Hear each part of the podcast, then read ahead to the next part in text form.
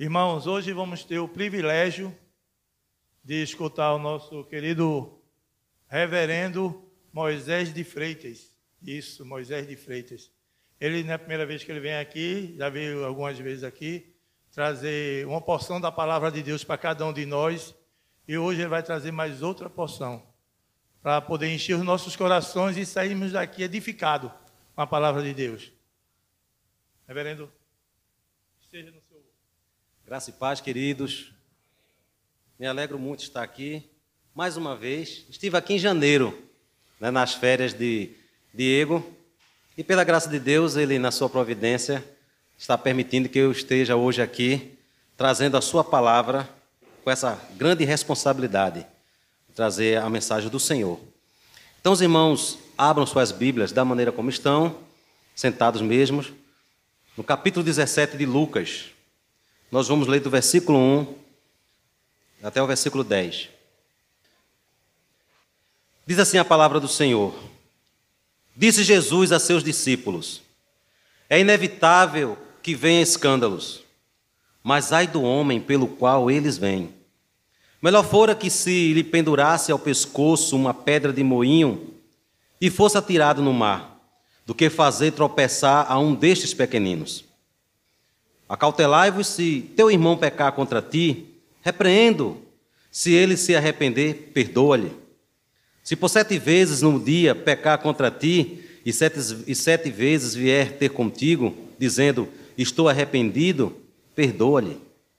Então disseram os apóstolos ao Senhor: Aumenta-nos a fé. Respondeu-lhes o Senhor: Se tiverdes fé como um grão de mostarda, direis a esta amoreira: Arranca-te e transplanta-te no mar, e ela vos obedecerá. Qual de vós, tendo um servo ocupado na lavoura ou em guardar o gado, lhe dirá quando ele voltar do campo: Vem, já é, vem já e põe-te à mesa. E que antes não lhe diga: Preparas-me a ceia, singe-te e serve-me, enquanto eu como e bebo. Depois comerás tu e beberás. Porventura terá de agradecer ao seu servo porque ele fez o que lhe havia ordenado? Assim também vós, depois de haverdes feito quanto foi ordenado, dizei: somos servos inúteis, porque fizemos apenas o que devíamos fazer. Até aqui, irmãos, vamos fazer mais uma oração, pedindo que o Senhor nos ajude na compreensão desta palavra. Senhor, eu quero te agradecer mais uma vez por estar aqui, por esta responsabilidade de, tra de trazer a tua mensagem ao teu povo escolhido. Povo teu, a qual aprova o Senhor separar para a glória e santidade do teu nome. Que o Senhor abençoe, ó Deus, o pastor desta igreja, a cada membro, a cada a presbítero, diácono, que cada um deles, ó Deus, sempre cresça e que teu nome, ó Deus, seja glorificado aqui neste bairro, neste lugar, em nome de Jesus Cristo. Amém e amém. Queridos, nós Quantas vezes nós já, infelizmente, temos ouvido notícias de pastores, padres, né? até eu posso colocar aqui padres também como exemplo, envolvidos com determinados escândalos, que chega a chocar. Eu acredito que muitos de nós já estamos habituados, né? até, e alguns até conformados com essa triste realidade de que muitos líderes se envolvem com escândalos, com pecados graves e, e muitos membros que, muitas pessoas que estão sobre a responsabilidade desses líderes religiosos, seja pastor, né, ou um padre, ficam fracos. Alguns chegam, né, a, a, a deixar de frequentar a igreja por conta da queda ou do escândalo causado pelo seu líder. Podia aqui citar vários nomes, né, mas não vejo bem a gente citar nome de pessoas aqui famosas que já caíram, né, infelizmente, é, em escândalos públicos, vindo a público, e muitas pessoas até ficarem desacreditadas, jogando seus livros fora, se desfazendo né, do, do, de, de vídeos por conta da queda e do pecado, ou do padre que se envolveu com algum pecado grave, ou de algum pastor. E Jesus aqui, ele deixa bem claro que escândalos e aqui eu estou falando de, de líderes, né? não só líderes, mas membros comuns, crentes comuns que não tenham nenhum cargo, também se vê muitas das vezes escandalizando. E Jesus diz, e Jesus nos diz aqui que é inevitável essas coisas. Primeiro porque somos pecadores. Temos que vigiar o tempo todo. Temos que ter cuidado porque o diabo está 24 horas tentando nos fazer desviar, tentando nos tirar da firmeza, tentando nos tirar de uma vida de santificação. Se nós não tivermos cuidado, primeiro conosco mesmo, que nós é que o problema está em nós, não é o problema, nós somos pecadores, a raiz do problema está em nós, o diabo sabendo disso, sabendo o seu ponto fraco, que ele conhece muito bem, cada um de nós, os demônios, né? E ele vai fazer de tudo para fazer com que você escandalize e caia da fé. Jesus fala aqui que é inevitável isso.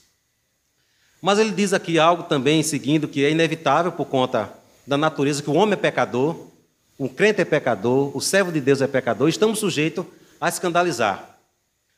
Mas ele fala algo sério aqui, mas ai daquele, ó, é inevitável que os escândalos venham, mas ai daquele pelo qual eles vêm. Melhor lhe fora que lhe pendurasse ao pescoço uma pedra de moinho e fosse atirado no mar do que fazer tropeçar um destes pequeninos. Quando o escândalo faz com que aquelas pessoas que são mais que são neófitas ou débeis na fé, deixam até de frequentar a igreja, ficam fracas por conta do pecado daquele que causou escândalo. Ele diz que essa pessoa que causa escândalo, melhor para ela seria cometer suicídio. Seria menos grave cometer um suicídio, pegar uma pedra pesada, jogar, se atirar ao mar, do que causar um escândalo. Fazer com que o nome de Deus seja, né, muitas das vezes, até blasfemado pelos ímpios, tomar o nome de Deus em vão, que quando nós nos envolvemos né? Quando fazemos com que o nome de Deus seja blasfemado por conta do nosso mau comportamento, ou que o Evangelho seja desacreditado, Pedro até fala que nos últimos dias, uma das características né, dos últimos dias é, é a aparição de falsos mestres que faria com que o caminho da verdade fosse defamado. Será que eu tenho sido objeto de difamação para o Evangelho? Será que eu tinha tido uma conduta que, ao invés dessa minha conduta, ser uma conduta que glorifique a Deus, que Jesus fala lá no Sermão do Monte, né? Que os homens vejam as vossas boas obras e glorifiquem o vosso Pai que está nos céus. De fato, será que nós temos tido boas obras, obras que se identificam com os ensinamentos de Cristo, ou temos nos deixado levar por esse século mau? Temos nos deixado levar pelo nosso coração, muitas das vezes fraco e falho, esquecendo quem nós somos diante de Deus e nos envolvemos com escândalos. Então Jesus aqui ele pontua, né? Ele vai aqui colocar é, algumas questões sobre os deveres de quem quer seguir a Cristo. Você está seguindo a Cristo? Você ouviu a voz dele chamado e sentiu no coração que deve deixar tudo para segui-lo? E esse deixar tudo é, de fato, deixar que o seu coração não domine os seus desejos, mas que seja a vontade de Deus que domine você. E um dos deveres que ele começa aqui a falar é que nós devemos ser padrão né, neste mundo padrão de, de, de bondade, padrão de piedade. Nós fomos chamados para fazer a diferença e não para vivermos iguais aos outros aí que não temem a Deus, que não conhecem a Deus. Então, um dos deveres aqui, a começar né, pontuando o primeiro dever, é que nós temos que ser padrões, queridos. Seguir a Cristo é coisa séria, não é brincadeira. Seguir a Cristo implica lutar primeiramente com, contra você mesmo e dar testemunho do ensinamento dele através da sua atitude. As pessoas precisam conhecer a Cristo através do seu comportamento, das suas palavras. Então nós temos essa grande responsabilidade não deve se limitar o nosso dever a Cristo aqui. O pastor pregando só, o irmão cantando, o irmão aí louvando a Deus na cadeira. E lá fora, quem nós somos? Lá fora. Será que de fato as pessoas têm glorificado a Deus pelo nosso testemunho? E se nós damos mau testemunho, Jesus fala, né? É melhor que você coloque uma pedra pesada e se atire no mar, do que fazer com que o evangelho seja desacreditado. Porque seguir a Cristo implica, de fato, não é fácil seguir a Cristo. Quem acha que é fácil, né? não é. É espinhoso, é estreito. E ele diz lá que aquele que quiser me seguir, renuncie a si mesmo. Tem que ter uma renúncia nossa. Tome a sua cruz e siga. Para nós hoje, a gente quando escuta né, essa palavra de Cristo, eu leio, tome a sua cruz, o, o peso, cruz é sofrimento. E para aqueles ouvintes de Jesus, né, os contemporâneos lá dele que estava ali o ouvindo, quando se ouvia falar carregar a cruz, era algo muito pesado falar isso. Porque somente criminosos é quem carregava a cruz. E estar com o pedaço de madeira nas costas para ser executado implicava ali que não tinha mais volta, você estava condenado à morte. Estava no corredor ali da morte. Estava rumo a ser executado. Então, seguir a Cristo é esse, essa, essa realidade, é você morrer para o mundo, estar condenado, morrer para o mundo. Você tem que morrer para o mundo. Não tem volta. Porque aquelas pessoas que, são condenadas, que eram condenadas à crucificação, a crucificação não tinha volta. Não tinha volta. Elas iriam cumprir a sentença. Então, aqueles que querem seguir a Cristo não tem volta. Não pode ter essa questão de querer né, é, desistir dele. Né? Você vê que tem relatos de pessoas que desistem, que, que apostatam, que se afastam. É porque, de fato, essas pessoas não foram alcançadas pela graça de Deus. Quem é alcançado pela graça de Deus, ele vai cumprir esse dever aqui de ser padrão de piedade, de vida santa, de ser padrão, de ser como Cristo aqui neste mundo, com todas as imperfeições. Mas esse é o nosso dever. Esse é o nosso dever. O segundo dever do crente, né, o primeiro ser padrão de piedade, né, um cristão a ser imitado na prática do, daquele que pratica o evangelho e os ensinamentos de Cristo. E o que faz parte, uma das coisas que faz parte do ensinamento de Cristo é o exercício do perdão. Aí ele fala: tenham cuidado. Se teu irmão pecar contra ti, repreende-o. Se ele vier a se arrepender, perdoa-lhe. Uma das características maiores do cristão, veja, padrão, aqueles que querem seguir a Cristo, os, o que, uma das coisas que fazem parte do ensinamento de Cristo é a prática do perdão. Se você é uma pessoa que tem dificuldade de perdoar, você ainda não cresceu no Senhor. Tem algum problema em você. E ele diz: tenha cuidado. Então, imitar Cristo é também ser perdoador. Se você é uma pessoa que não perdoa, como é você é seguidor de Cristo? Como é que você ora o Pai Nosso? Como é que diz lá na conclusão do Pai Nosso? Né, logo no final. Perdoai nas nossas dívidas, assim como nós perdoamos aquele que tem nos ofendido. Se você não perdoa, quando você fizer a oração do Pai Nosso, está mentindo. Nessa parte aí. Porque aqueles que são alcançados pela graça de Deus, ele tem que ter essa, esse exercício do perdão. Não é fácil. Não é uma coisa que você quando é ofendido, perdoa de imediato. É, existe um processo.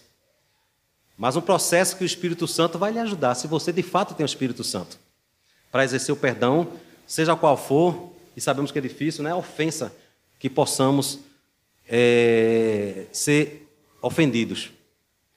Mas ele fala aqui que se a pessoa errar com você sete vezes num dia só, veja que ele está aqui até, né, sendo bem radical, mas se ele pedir perdão sete vezes, perdoe. Porque Deus nos perdoou, queridos. Deus perdoou você, todos os teus pecados. Você já está perdoado. O Evangelho não veio para trazer, a colocar você um peso sobre você. O Evangelho veio para aliviar.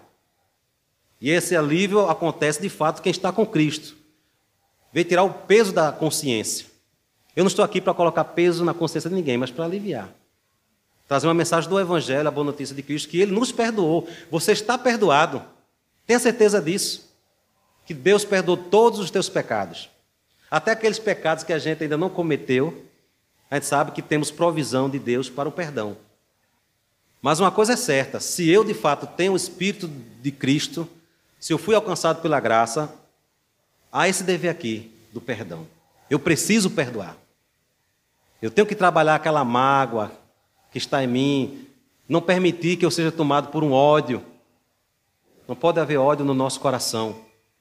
Então, se Cristo me perdoou, E se eu quero ser útil para o reino dele, se eu quero ser padrão, né, a ser imitado como um seguidor de Cristo, o perdão é uma das grandes características de um cristão verdadeiro.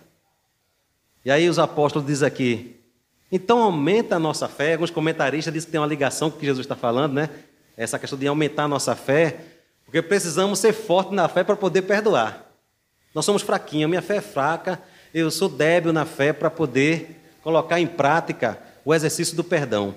Uma questão, Jesus fala aqui, ó, se você tiver fé do tamanho aqui, né, ele diz aqui, de, de um grão de mostarda, que é bem pequenininha, né, tamanho de um grão de, de arroz, dizem. Você pode dizer uma planta, uma enorme planta aí, uma grande árvore, que ela saia do seu lugar e vá para o outro. Ele está falando aqui, perdoar como fosse um grande problema. Não é? A ser resolvido. Não é fácil perdoar. Não é fácil. Mas a questão não é nem tanto o tamanho da fé, é a qualidade da sua fé. Se ela é uma fé autêntica. Se você tem a fé autêntica, você vai perdoar. A fé em Cristo. Se tiver certeza que Cristo lhe perdoou, se tiver certeza que o ensinamento dele é verdadeiro e que você tem que obedecer, você vai, de fato, fazer com que esse problema da falta de perdão seja como uma montanha a ser transferida para outro lugar. E Deus vai te dar esse poder. Deus vai te dar essa capacidade.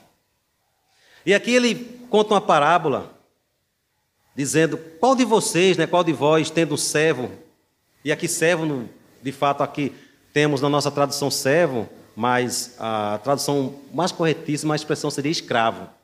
Né? Aqui é a ideia de escravo. Não é aquele servo remunerado que trabalha por salário, né, tem o seu salário lá. Aqui é o escravo que não recebe salário nenhum.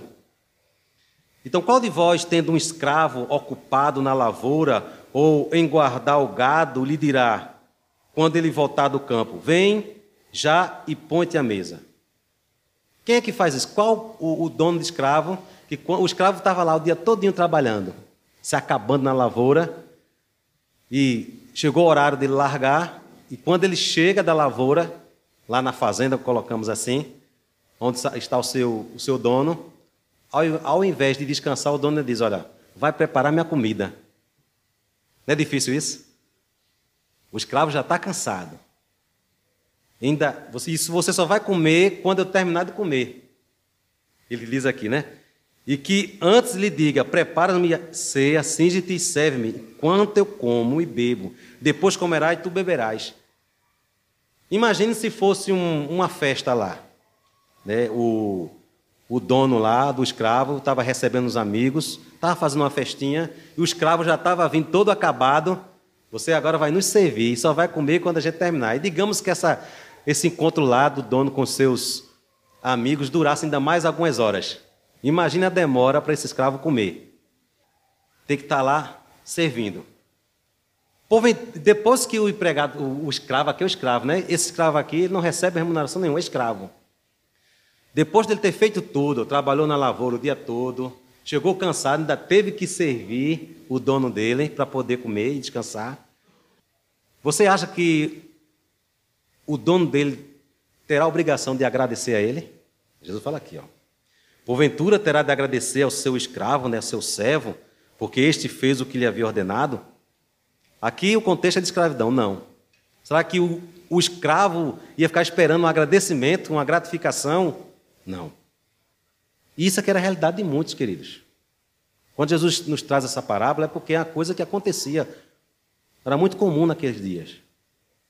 E aí ele traz essa parábola bem radical para falar do nosso dever para com Deus, com o nosso dever né, de sermos obedientes a Deus.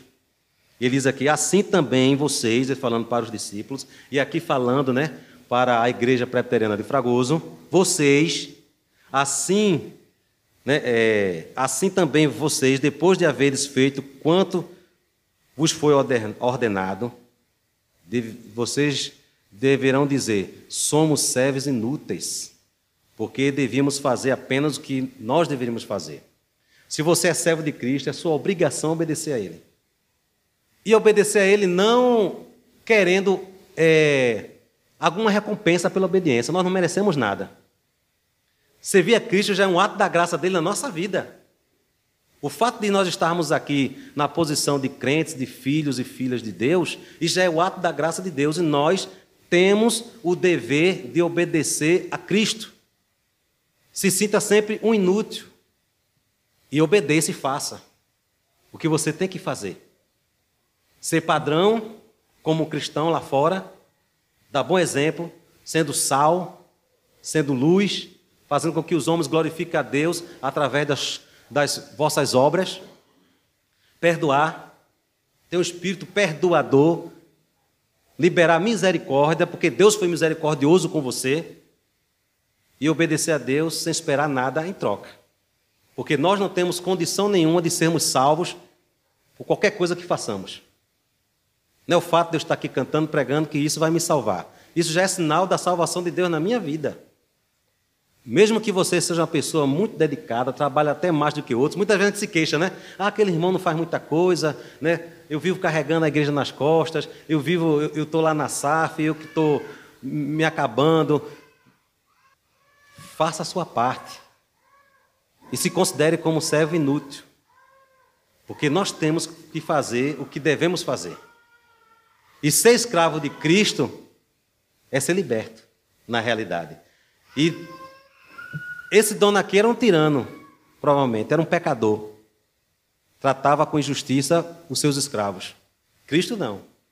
Ele traz essa questão muito radical aqui para mostrar que você tem um dever de obedecer a Cristo mesmo, como escravo, né, que tem ali, não tem opção, ele tem que estar trabalhando, ele tem que estar servindo, porque ele não tem para onde ir, não tem como fugir. Assim é a nossa situação diante do nosso compromisso com Cristo.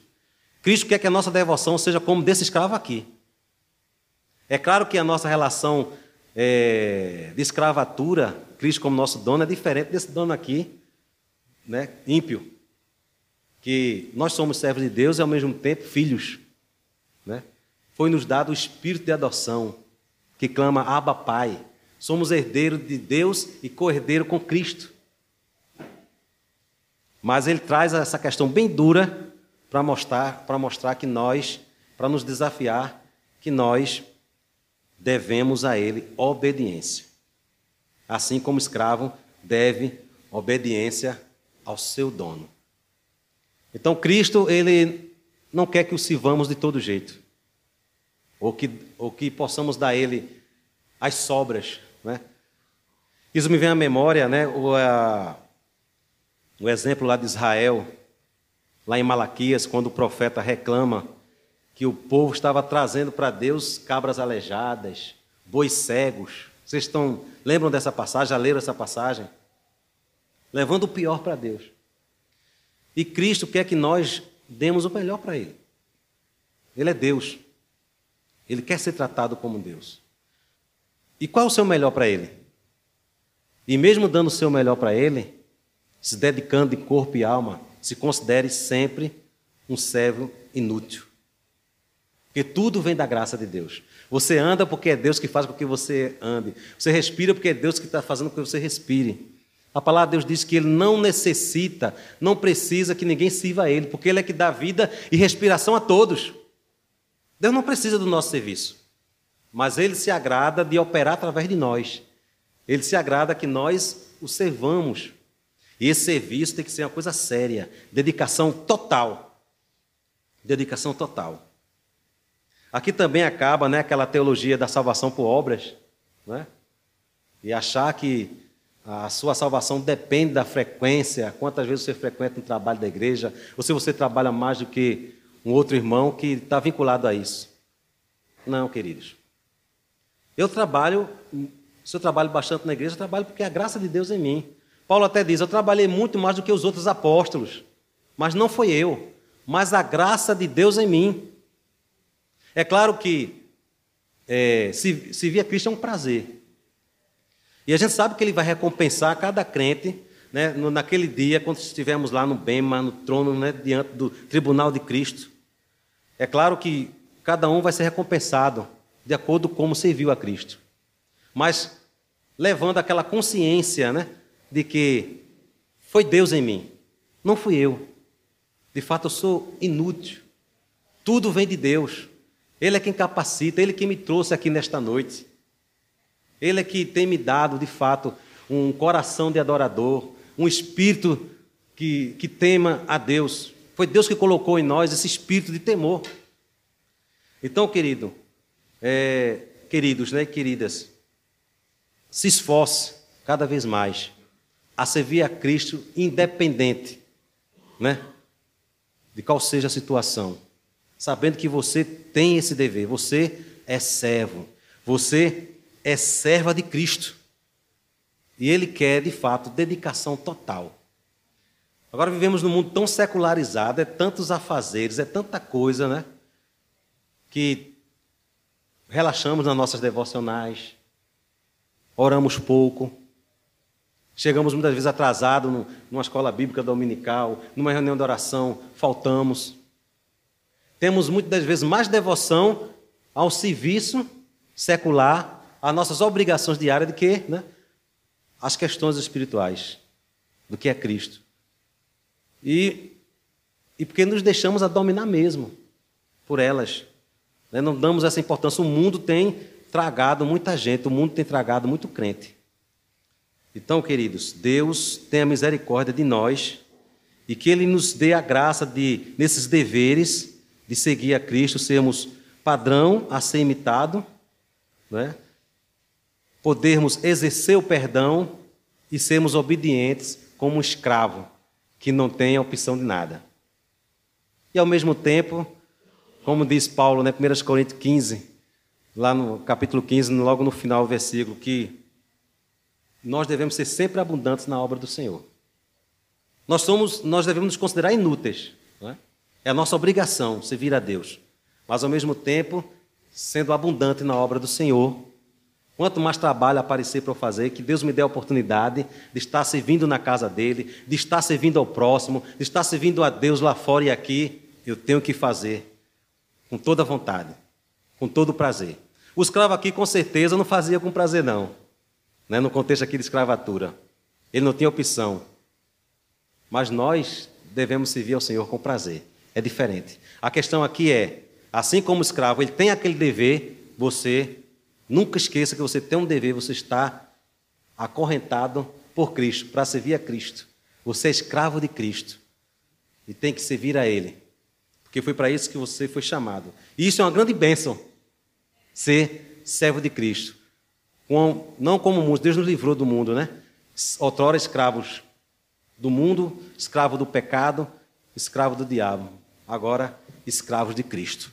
Que Deus abençoe a sua igreja para cumprir esses deveres aqui pontuados nesta noite. Amém.